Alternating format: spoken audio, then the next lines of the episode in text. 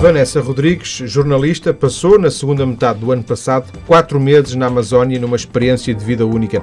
A Vanessa, que vive no Brasil há vários anos, foi acompanhada nessa aventura pelo fotógrafo Pedro Mota. De férias em Portugal, agora, a Vanessa, que também é correspondente da TSF em São Paulo, veio à TSF para conversar um pouco comigo. Boa tarde, Vanessa, viva. Olá, viva, boa tarde. Como é que tu apareces no Brasil? Fui fazer o programa Contacto da, da ICEP, que está tutelado pelo Ministério da Economia. Na altura fui fazer o, o programa na, na, EDP. Bom, enfim, no final a EDP contratou-me e eu fiquei a colaborar com a, com a parte da comunicação. Depois pedi as contas e fiquei como freelancer no Brasil. É, ficaste quanto tempo a trabalhar para a EDP? Um ano e meio. Ou seja, deu-te tempo para tu pensares o que é que tu querias fazer e não era provavelmente fazer relações públicas, era isso? Eu fazia comunicação interna, sim, não sim. era relações públicas. Eu editava o site uh, e a TV corporativa e uma revista de responsabilidade social. Deu-me tempo, sobretudo, para uh, criar algumas raízes e para preparar algum terreno para perceber o que é que eu poderia fazer no Brasil lá, uh, como jornalista, e depois para cá, para Portugal, o que é que seria interessante, uh, no fundo, perceber o que é que era importante também uh, para notícias cá em Portugal. Deixa eu voltar um bocadinho ainda antes ao, ao programa Novo Contacto. É assim, não é? Novo Contacto que se chama, penso eu. Tu foste porque era um objetivo, foste porque não, não se abriu cá nenhum horizonte? Eh, sair era, era um, um plano para ti? Sair um plano para mim, acima de tudo, porque eu já estava como freelancer antes de entrar para o contacto, mas depois sempre tive uma vontade enorme de, de sair de Portugal. Uh, não porque eu não gosto de Portugal, porque eu adoro o meu país, é o lugar onde eu sou feliz, uh, mas porque precisava de sair, de, de, alargar horizontes, como se costuma dizer. E o Brasil foi por acaso, o Brasil não foi uma escolha. Na altura, uh, a ICEP escolheu o Brasil, porque todos nós, quando ingressamos no, no, no programa Contacto, nós não sabemos qual destino que nos vai calhar. Nem, nem, nem pedem um destino? Não, não pedem um destino. Tu fazes 10, eh, além da triagem inicial que tens, fazes 10 dias de, de residência, ter formação de uh, geopolítica, de economia internacional e depois no final desse programa é que sabes exatamente para onde é que vais parar. Pode ser Também a China. Em função do, dos lugares que são encontrados relativamente ao perfil da pessoa, não é? Ou seja, com o teu perfil de comunicação, porventura, se tu quisesses muito ir para a China, se calhar não haveria lugar para ti na China, não sei, imagino eu, não é? Tem a ver também com a, inscrição de, e a compatibilidade das empresas. Normalmente são empresas que têm negócio com Portugal ou então são multinacionais uh, portuguesas fora. E essas empresas, elas também se inscrevem uh, no, no, programa Contacto. Então eles, de acordo com as empresas claro. que se que na altura se, se inscreveram, eles fazem depois uh, um tanto, ajustamento de interesse do perfil, exatamente. Sem dúvida, sem dúvida. Tu, essa experiência de comunicação do, do site interno da EDP no Brasil era uma experiência que que ligava um bocadinho com aquilo que tu estudaste, tu estudaste jornalismo, havia alguma, alguma ligação, mas uh, tu percebeste que não era isso que tu querias fazer, tu querias fazer jornalismo, era? Era uma coisa transitória sempre? Essa? Era uma coisa transitória, mas no fundo eu agreguei imenso com o facto de ter feito comunicação interna e ter editado um site no Brasil. Primeiro porque estás sempre em contacto com a, com a holding em, em, em Portugal, não é? e depois porque estás sempre em contacto com notícias do próprio Brasil, porque o site, além de ter notícias que eram concernentes à, à, à comunicação interna da empresa, elas eram notícias também sobre bem-estar, sobre saúde, e isso permite-te ter um contacto direto com os jornais diários do Brasil, com a imprensa uh, no Brasil, e permite fazer contactos. Então isso acabou por agregar imenso uh, no meu portfólio, na minha vida, e também porque eu escrevi em português do Brasil. E eu agreguei muito com o português do Brasil. E aliás, tu dizes eu agreguei muito porque já imagino que isso já, é, já seja um bocado português do Brasil. Eu, eu já misturo um pouco, já é mas eu acho é. que isso é um privilégio, na é. realidade. Pronto já, já há um bocadinho de, de, de samba na, na, na, na, tua, tua, no teu português. Quando estudaste jornalismo uh, e, e acabaste o curso, tu tinhas planos para para, para qualquer coisa, para ser jornalista no Porto, em Lisboa, ou eh, sair já era, ser jornalista fora já era esse plano?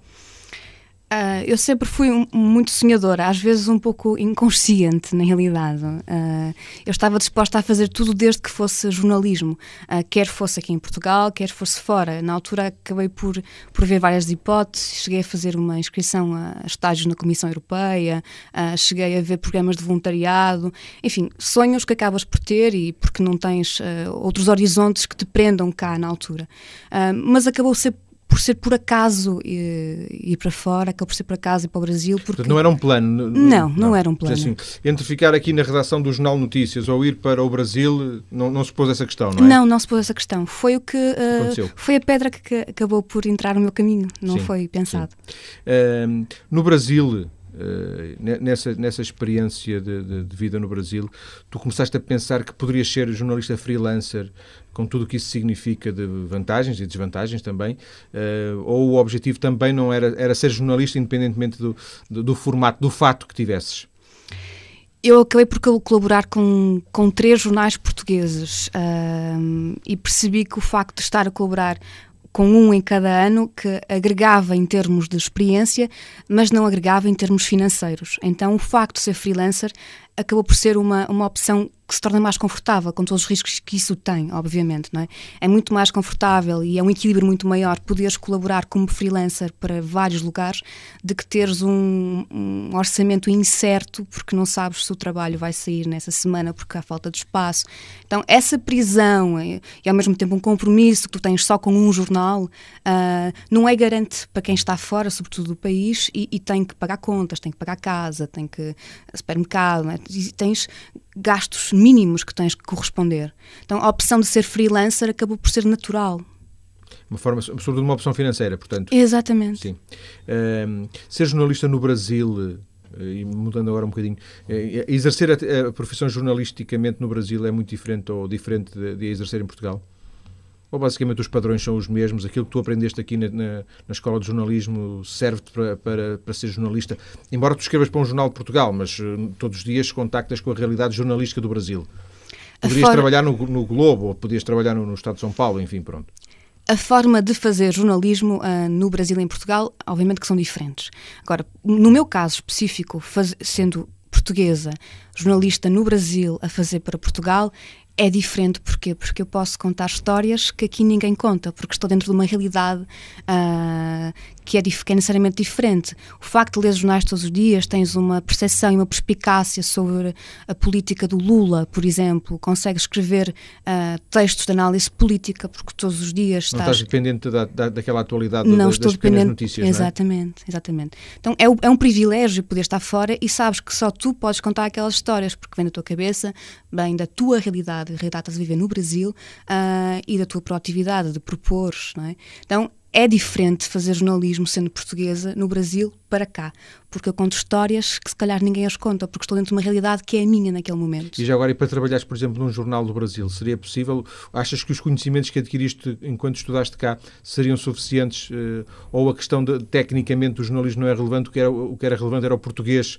do Brasil que terias que dominar? Não teria problemas rigorosamente nenhums.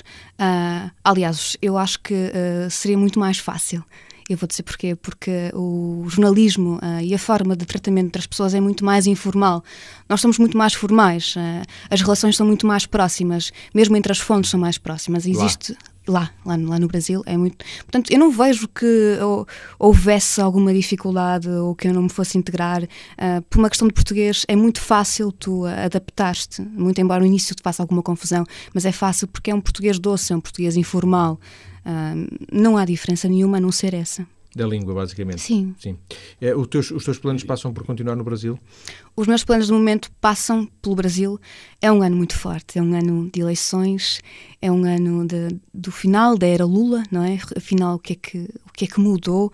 Uh, ele implementou uma série de políticas sociais no Nordeste, uh, como o Bolsa Família. Então é, é necessário perceber o que Brasil é este uh, com a passagem do Lula. Uh, e depois o Brasil é um país que está bem uh, em termos económicos, numa altura em que o mundo está em convulsão económica. Então acho que o Brasil ainda tem muito para me oferecer. Mas, mas a tua resposta vai mais pela, pela atratividade editorial que o Brasil tem e não tanto por, por tu estares ou não com vontade de voltar ao Brasil? Ou seja, a tua resposta é vou continuar no Brasil porque o Brasil tem notícias para dar?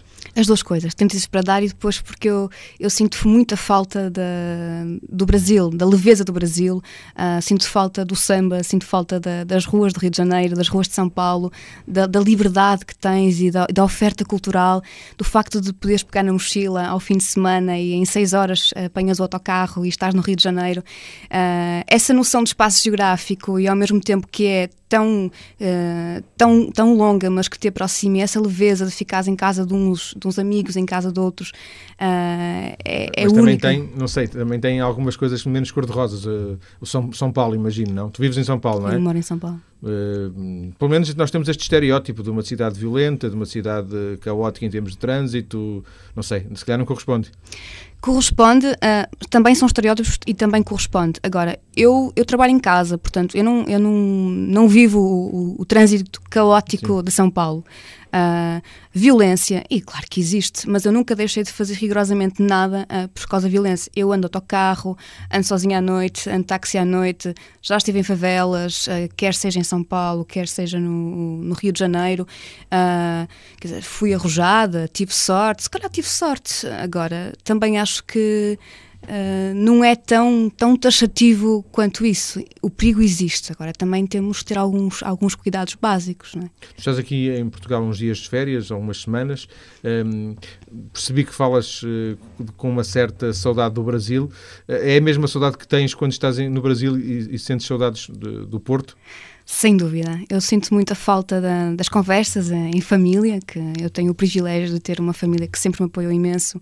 E esse ritual do vinho à lareira, no inverno, de contar histórias, dos amigos, eu sou muito acarinhada, eu sou uma privilegiada. Eu tenho, tenho muitas saudades uh, dos cheiros também, o cheiro da terra, o cheiro da terra do avô. Uh, tenho muitas saudades disso. Uh, quando estás cá, tens saudades do Brasil. Quando, quando estás no Brasil, lá... tens saudades do Porto ou do Norte. Ou é, uma, é, uma, é uma relação complicada de lidar, mas também acho que é um privilégio. Tu falaste na tua família, quando tu lhes disseste que ias viver para o Brasil pronto, não é provavelmente uma situação que as mães ou os pais gostem muito, se calhar sobretudo as mães. Como é que eles encararam essa decisão? Recordo-me que o meu pai, na altura, ele uh, torceu um bocado o nariz por ser São Paulo, não é? Porque ele, eles já sabiam que eu ia para fora por, por causa, do, do, programa, contacto, por causa do programa Contacto, não é? Uh, porém, quando ele soube que era São Paulo, ele ficou um pouco uh, preocupado, porque é uma cidade violenta, é uma cidade de uh, 18 milhões de habitantes, o que é que isso significa, não é? Em termos de proporção, é uma cidade perigosa. Mas depois eles apoiaram 100%, sempre estiveram perto a apoiar em todas as decisões que eu tomei e sempre foram os primeiros a dizer vai, faz. Desde que sejas feliz, Pronto. é o mais importante. Sem dúvida. E são quatro anos? Quatro anos no Brasil, sim. Quatro anos no Brasil. Um, tens, uh, voltando àquela questão de, de, de, planos, tu tens uma ambição de fazer, estar cinco ou seis anos no Brasil, estar cinco ou seis anos nos Estados Unidos, estar cinco ou seis anos uh, na África do Sul, não sei. Uh, tens, há essa costela de, de, de viajante? Há uma costela muito grande viajante. Eu costumo dizer que eu sou um pouco itinerante e eu penso, se, será que eu serei assim daqui a 10, 20 anos? Eu gosto muito de viajar, gosto muito de essa. Colocar uma mochila às costas tem algo de mágico, não é? E o facto disso, as conversas que se proporcionam, as pessoas que conheces, quer seja fora, quer seja aqui dentro, não é? Porque se pegares no, fores de comboio uh, até o Alentejo, por exemplo, uh, obviamente que ouvirás muitas histórias. Ouvir histórias e conhecer pessoas e ficar. Uh, algum tempo parada num café a ver as pessoas, isso a mim alicia-me bastante. Portanto, se é que isso uh, se pode consignar como sendo uma costela viajante, sim, tenho.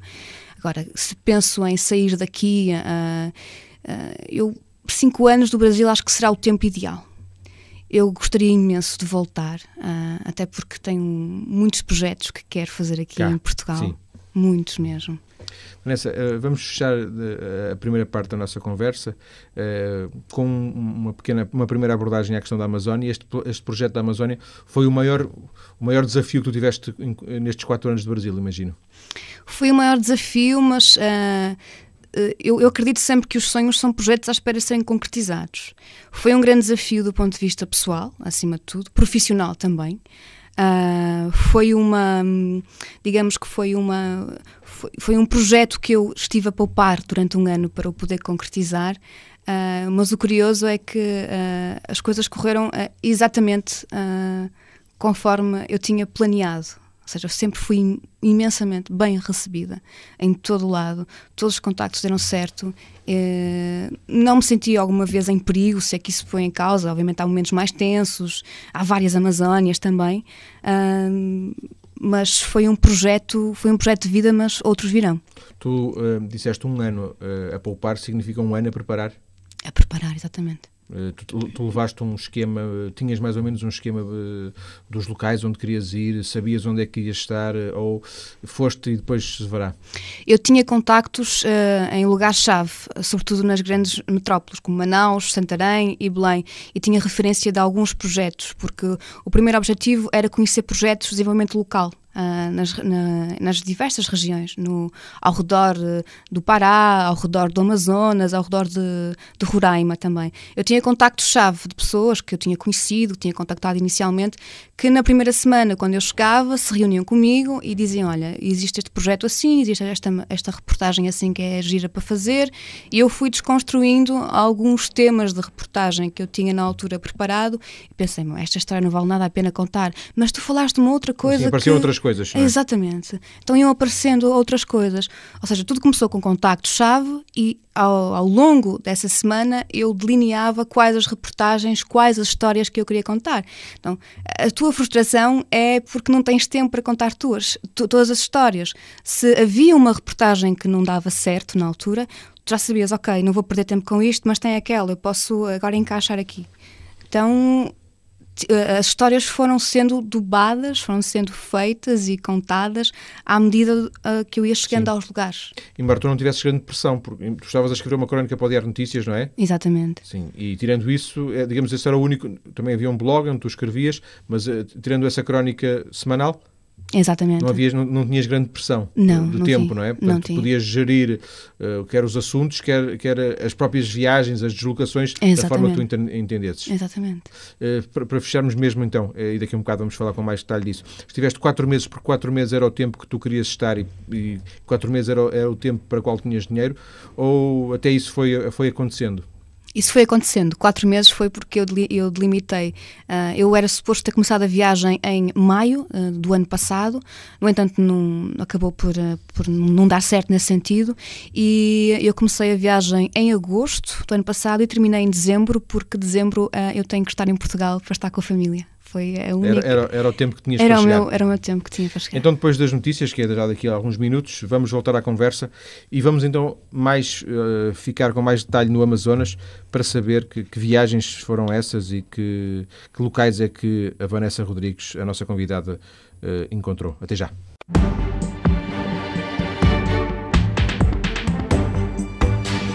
Estou hoje a conversar com Vanessa Rodrigues, uma jornalista portuguesa a viver há quatro anos no Brasil e que eh, no final do ano passado, na segunda metade do ano passado, eh, passou três, quatro meses, quatro meses na Amazónia, como já ouvimos na primeira parte da nossa conversa. Eh, Vanessa, o que é que te movia? Tu falaste há um bocadinho em conhecer projetos de desenvolvimento local. É uma coisa um pouco, apesar de tudo, concreta. O que é que te levou para a Amazónia? A aventura, genericamente? Não só a aventura, mas porque quando se fala da, da Amazónia é, é muito redutor. É? Dizer a Amazónia, uh, ou a Amazónia brasileira, ou a Amazónia uh, do Suriname, por exemplo. Existem várias Amazónias, na realidade. Existem várias realidades dentro da Amazónia. Aquilo que me movia mais do que a aventura era conhecer que a Amazónia é essa, que gente é essa que mora na Amazónia, que legado os portugueses deixaram lá, que sabores e tradições uh, existem na Amazónia. Uh, quais são os problemas que existem na Amazónia, a questão do desmatamento, o garimpo ilegal, a questão do, de animais em vez de extinção. Eu, eu tinha uma vontade imensa de conhecer, mais do que a aventura, era, conhecer que a Amazónia é essa de que tanto se fala eh, e quem é que lá vive. Mas é verdade que é, é verdade ou não? Eh, diz-me que a Amazónia exerce um certo fascínio. A Amazónia é um pouco à parte de, do próprio Brasil, não é? Quer dizer, as pessoas podem ir para o Brasil para conhecer uma, uma, uma grande cidade, podem conhecer as praias, mas depois a Amazónia é assim um, bocado místico, não sei. Existe um, um certo fascínio à volta da, desta ideia de Amazónia. O, o, Brasil tem vários países dentro do próprio país, porque tu andas de Estado para Estado, a realidade é diferente, a forma de falar é diferente, os costumes são diferentes, a cultura local é diferente. E dentro do próprio Estado tu tens culturas também diferentes. A Amazónia é realmente um mundo à parte. Uh, por exemplo, é um mundo à parte em termos de distâncias. Tu tens comunidades à beira-rio, os chamados ribeirinhos, que vivem isolados, vivem em regiões remotas. Uh, tu, a comunidade mais próxima fica a dias de distância. Imagina o que é que isto significa: uma comunidade ficar a dias de distância de barco. A única forma de mobilidade é o barco, ou com a rabetinha, que é um motor mais pequeno, ou então quem tem dinheiro compra um, um motor maior. Então, só por si. Mas não há transportes? Tu tens no, no, no Aqueles barcos mais tipo. Tens no Amazonas, não é? Tens o que são barcos chamados barcos de linha, que são barcos precários, onde uh, vai gente em situações muito precárias, uh, em redes, uh, que navegam dias em condições insalubres, na realidade com lotação acima da, da que é permitida, por, por isso é que há muitos, muitos naufrágios, por isso é que morre imensa gente na, ao longo do Amazonas. Existem os barcos de linha, mas estamos a falar de, de famílias que vivem isoladas, uh, uh, longe de tudo, uh, a dias de distância, que quando muito têm a possibilidade de ter um barco ou com muita sorte com uma pequena rabetinha, que é o motor mais pequeno, ou então fazem-no e, uh, com, com a madeira local e andam a remo. E vivem de quê? Vivem de subsistência, vivem da caça, vivem da pesca, da, da mandioca, que é, é, é, ouro para eles, mandioca, porque plantam mandioca e da mandioca fazem o beiju, que é uma espécie de pão, fazem a farinha, que acompanha quase todos os pratos da gastronomia uh, da Amazónia. Então, é, é, os únicos luxos que têm é o sal e o café que conseguem. Compram, esses, esses têm que comprar, é isso? Esses têm que comprar. O sal, sobretudo por uma questão de preservação, não é? Para salgar o peixe e a carne. Uh, o café, porque é, é, é, um luxo adicional. Sim. Acima de tudo. Então, é, é uma realidade diferente porque estamos a falar de, de uma imensa Amazónia, que é. A Amazónia é maior que a Europa. É? Só por si, isso é significativo do que é que isso representa. É? Tu sobrevoares a Amazónia, a, a Amazónia brasileira, é, é brutal porque tu vês um, um, manto verde, copas e copas e copas de árvores com uh, rios e afluentes e garapés que são autênticas veias no, no, meio da Amazónia e tu andas horas, voas horas e não vês mais nada a não ser árvores, rios e as malocas, que são uma espécie de cabanas uh, indígenas, no meio do nada. Como Mas nessas cabanas indígenas vive, vive, vivem pessoas? Vivem tribos indígenas, que tu olhas ao redor e tu não entendes, não consegues entender como é que como é que eles saem dali? Quer dizer, não saem, não é? Vivem assim, porque não tem rios ao, ao, ao redor, não tem nada. É a mas, forma mas, geralmente vivem, vivem à beira de um rio, não? Pode, Algo, pode não acontecer isso? Pode não acontecer isso. Eu, vi, eu, vi, eu vi muitas malocas no, engolidas mesmo no meio da selva, que ao redor tu tinhas uma percepção de que havia um rio, mas se fizeres os cálculos da distância, aquilo era ainda significativo, não era tão perto quanto isso. Ainda há zonas do Amazonas que são que se podem considerar inexploradas? Há muitas. É, tu tens muito terreno virgem na Amazónia ainda são hectares, são milhares de hectares, João Paulo, são, é uma coisa brutal. Uh, o facto de andares, a sobrevoares horas sobre a floresta amazónica, amazónica tu uh, não tens nem uma pequena parte do, da realidade, da extensão brutal que é aquela floresta tropical. Sim, ao mesmo tempo imagino que, uh, quer no Brasil, sobretudo, mas também fora do Brasil, dos Estados Unidos à, à Europa, haja não sei como exagero, mas eh, uma multidão de, de, de, cientistas, de sociólogos, de antropólogos que, que acham o Amazonas uh, fantástico e, e, que o estudem, não é? Portanto, essa procura do desconhecido é cada vez menos desconhecido porque há cada vez mais gente a, a encontrar coisas que, que, até então teoricamente eram desconhecidas e a estudá-las. Isto faz algum sentido? Um, em certa parte não faz. Porquê? Porque uh, eu, eu acho que é um. É, é, é, convencido da nossa parte achar que conhecemos o, a, a, maior, o lugar onde existe a maior biodiversidade do mundo. É? é? É, um, um pouco um, snob da nossa parte pensarmos isso. É certo, existem uh, várias instituições, existem várias ONGs que trabalham com pesquisa na, na Amazónia, estamos a falar de vários estados, porque a Amazónia são vários estados, cujas realidades são completamente distintas, não é? No Amazonas é uma, no Mato Grosso é, é outra, eh, no Sudeste do Pará é outra, porque é, é desmatamento, é terra desmatada, é terra de, de, latifúndio, é terra sem lei, porque é muito tensa, é uma região muito tensa. Então são várias realidades. Uh, e acho que é, é snob, porque é que é snob da nossa parte acharmos que conhecemos a Amazónia? É porque são, são milhares de, de, de, hectares. O próprio exército brasileiro, a própria Força Aérea brasileira uh, tem dificuldades em controle de, dos, nos pelotões de fronteira não é? com, com outros países, porque são regiões remotas, difícil acesso. Imagina o que é tu tentar chegar uh, de uma fronteira uh, à outra, que se não tivesses meios aéreos, tu demorarias dias para, para lá chegar. Mas não há zonas, eu pergunto, corrijo-me à vontade, mas imagino que não haja zonas inacessíveis, por exemplo, zonas que o Exército ou a Polícia desaconselhem a, a que se vá que desaconselham, quer dizer, pelotões de fronteira eh, é, é desaconselhável. Só, só para eu uh, dizer, outro dia estava aqui a conversar com alguém que fez a, a estrada pan-americana e, e, e, portanto, eles não puderam atravessar a floresta colombiana, por exemplo. Uh, não, é, não é possível, tiveram que viajar de avião, a ideia era, era, era fazer, fazer de moto ou fazer de bicicleta e depois tiveram que viajar de avião. Uh, porque é uma zona que não se pode passar. No Brasil não temos nada disso, imagino, não é? Com a fronteira com a Colômbia é, um, é uma região muito complicada. Eu, em conversa com um, um tenente-coronel da Força Aérea Brasileira, eh, que eles tinha estado num pelotão de fronteira de, em Tabatinga, e ele uh, contava histórias do Arco da Velha. Quando digo do Arco da Velha, são histórias pesadíssimas, são histórias de desde questões uh, com as Farc, desde questões ligadas a, a não haver percepção entre o que é uma vida humana, mata-se por muito pouco. Então, Mas sobretudo do lado da Colômbia, naturalmente, não é? Sobretudo do lado da Colômbia, exatamente. Sobretudo do lado da Colômbia. Então, quer dizer, mas agora, se eu te disser que, que, sim, há zonas desaconselháveis dentro da própria Amazónia, estamos a falar do sudeste do Pará, por exemplo, que é terra sem lei, porque é uma terra cujo sistema uh, legislativo e é conivente com o poder local, que é o poder local são fazendeiros. É uma terra tensa porque tu a, a, apanhas a, a caminhoneta, por exemplo, de Marabá, que é uma das mais importantes cidades no sudeste do Pará, de Marabá até Orilênia do Norte, e vais numa carrinha em que uh, a carrinha leva três pessoas em pé, ilegalmente, e o motorista passa no posto de fiscalização e já, desce, já dá 100 reais ao, ao, polícia do posto de fiscalização para que ele feche os olhos e tu vês ao redor uh, uh, desmatamento, desmatamento, desmatamento, vês cobras mortas, está tudo no meio da estrada, uh, pontes cujas, com, com, estruturas que estão a desfazer-se completamente e, que, e barricadas, não é? que tu sentes que que o clima é muito Sim. tenso, onde há muito trabalho escravo, por exemplo. E onde... os sem terra também, porventura, aquela tensão com, sem, com os sem terra? Há tensão com os sem terra, mas é preciso ter muito cuidado quando se fala dos sem terra, porque existem vários movimentos sem terra.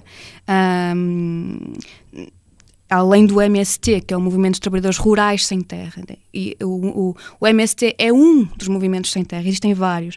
E, e eles próprios também são vítimas de, de, dessa conivência, porque estamos a falar, eh, os jagunços de outrora, os pistoleiros de outrora, hoje em dia no Sudeste do Pará, uh, têm essa profissão, entre aspas, legitimada por empresas de segurança. Uh, e eu falei com alguns membros da MST que tinham sido vítimas de uh, trabalho escravo, que tinham sido vítimas de, uh, de emboscadas. Um deles, inclusivamente, que tinha há pouco tempo, que tinha, mostrou marcas de balas no corpo, que foi uma emboscada, que, os colegas foram, foram raptados e depois um deles foi solto para chamá-los. No fundo, foram para a boca do lobo e quando chegaram tinham a, a televisão local uh, lá preparada para os receber e os próprios, os chamados jagunços, pistoleiros, atiraram sobre os sem-terra que estavam desarmados. E o que passou para a imprensa nacional foi que os. Uh, Uh, os membros do MST tinham uh, atacado a fazenda. E estamos a falar de uma questão que é delicada, que é os próprios órgãos de comunicação social fazem parte, fazem parte desses grupos económicos Sim. cujos donos são os fazendeiros. Sem dúvida, sem então é preciso ter muito cuidado quando se fala de sem terra e, e questões do sem terra e questões de fazenda. Uh, essa região, por exemplo, este Pará, é completamente desaconselhável, não é? Não, não, ninguém aconselha um turista ou, um estrangeiro a ir para essa região. Uh, vamos falar em turistas. Uh, uh, Manaus. É, Manaus, é uma, Manaus é a capital do Amazonas, não sei se pode considerar assim, não é? Porque apesar de tudo, existem. O Amazonas não é uma entidade administrativa? É um Estado, o Amazonas é um Estado. estado mas existem, Manaus é a cidade. É capital do Estado Exatamente. do Amazonas, é isso, pronto. Uhum. Manaus é uma cidade cosmopolita ou, ou, ou, nem por isso é uma cidade, apesar de tudo, completamente diferente de, de outras cidades brasileiras que tu conheceste? É uma cidade completamente diferente de outras cidades brasileiras que eu conheci. Uh, é uma cidade uh, é uma cidade suja, com os esgotos a céu aberto, porque uh, ao redor as pessoas à procura de melhores condições de vida acabaram por superpopular Manaus. É uma cidade com, com que os hotéis são, são caríssimos, comer em Manaus é, é, é, muito caro e não é uma cidade tão cosmopolita quanto isso. É uma, é uma região onde existe a Zona Franca, que é uma zona industrial, que desenvolveu bastante hum, a cidade, mas eu tenho sérias dúvidas e, e acredito que Manaus vai ter que galgar muito para uh, receber o Campeonato Mundial de Futebol em 2014, que é uma cidade que está a arrebentar pelas, pelas costuras, tem um trânsito caótico, um calor infernal e tu ficas horas sob um trânsito. Não existem estruturas, não há opções. Então, e, e deve ter sido uma cidade muito cosmopolita na altura do ciclo da borracha, certamente. É? tem, teatro, e tem a ópera, não é? Tem o Teatro Amazonas, que é, que, é, que é muito bonito, que é imponente, é realmente uma obra muito imponente. Uh, mas hoje em dia é, um, é uma cidade muito olvidada, é uma cidade muito uh, entregue a à, à superpopulação. No fundo é uma cidade desinteressante, não é? Eu, eu achei, mas isso é uma opinião muito Sim, pessoal. Claro, eu claro. achei a cidade desinteressante. Sim. O que é que tu achaste interessante no Amazonas? Achei, no Amazonas em concreto, achei interessante a região do Rio Negro, que é fantástica no verão. Uh, o arquipélago das Anavilhanas é, tem uma visão incrível de terra inexplorada, de andar no meio da selva, sentir os barulhos todos, uh, depois tu perceberes que, que a selva é amiga, né? porque quem, quem sabe mexer-se na selva percebe que a selva tem água, que tem os cipós de água, percebe que a selva tem uh, cura uh, diarreia, cura, atenua a malária, portanto, tu tem, todas as mesinhas uh, tu tens lá e consegues fazer fogo com algumas plantas, consegues orientar-te, saber onde é que é o norte, onde é o sul, então a selva é. Andaste é, bem acompanhada, é, portanto. Andei sempre muito bem acompanhada, sobretudo pelo exército que. Que, que, deu algumas dicas e, e, e, o trabalho deles é incrível uh, em termos de defesa da Amazónia. É estratégico, sem dúvida, bem, questões de fronteira, em questão do Brasil também, uh, mas o trabalho deles uh, na Amazónia é muito importante. Tu foste, naqueles quatro meses, andaste, andaste basicamente por, por muitos sítios, estiveste sediada em, em algum? Eu tinha, eu tinha alguns lugares-chave. Por exemplo, eu passei uh, um mês, uh, eu digo que passei um mês em Belém, mas na verdade não foi um mês em Belém. Eu ficava em Belém uns dias, depois ia para o norte, ia para Marapanim, ia para a ilha de, do Marajó, Algodoal, depois estive em Santarém. De Santarém andei no Médio Amazonas com um navio hospital, acompanhar um trabalho de saúde de, de, uma, de uma ONG uh, e depois estive uh, alguns dias também em Marabá, no, no sudeste do Pará, Orilena do Norte, São foste, Félix Foste aonde querias ir? Fui a alguns lugares onde queria ir, outros acabei por trocar uh, por uma opção de história e porque, de, de alguma forma, uh, os lugares mais perigosos eu estava, eu estava sempre acompanhada por pessoas que conheciam Sim. bem a região. Um, havia alguns lugares-chave, uh, como Manaus, Santarém e Belém, em, em rigor. Uh, e depois ao redor eu ia explorando, se havia o amigo do amigo, conhecia alguma história interessante ou que me pudesse receber, como foi, por exemplo, em Novo Céu, uh, no município de Altazes, perto de Manaus, onde fui conhecer uma aldeia uh, do povo Mura, que são descendentes dos indígenas Mura, que se achava que tinham sido dizimados, e perceber um pouco essa realidade atual de, desses descendentes. E acabei por ficar alojada até no, no Conselho Missionário Indigenista lá da região. Então, e o legado português encontraste? Tu falaste isto há bocadinho, falaste no legado português. Encontraste alguma coisa do legado português? Encontras nos nomes das cidades por si são, são significativos. Santarém. Santarém, Alter do Chão, Chaves, Bragança, Almeirim, Alenquer, Barcelos, uh, e muitos outros que agora não me recordo. É? Então existe um legado em termos de uh, topónimos, acima de tudo.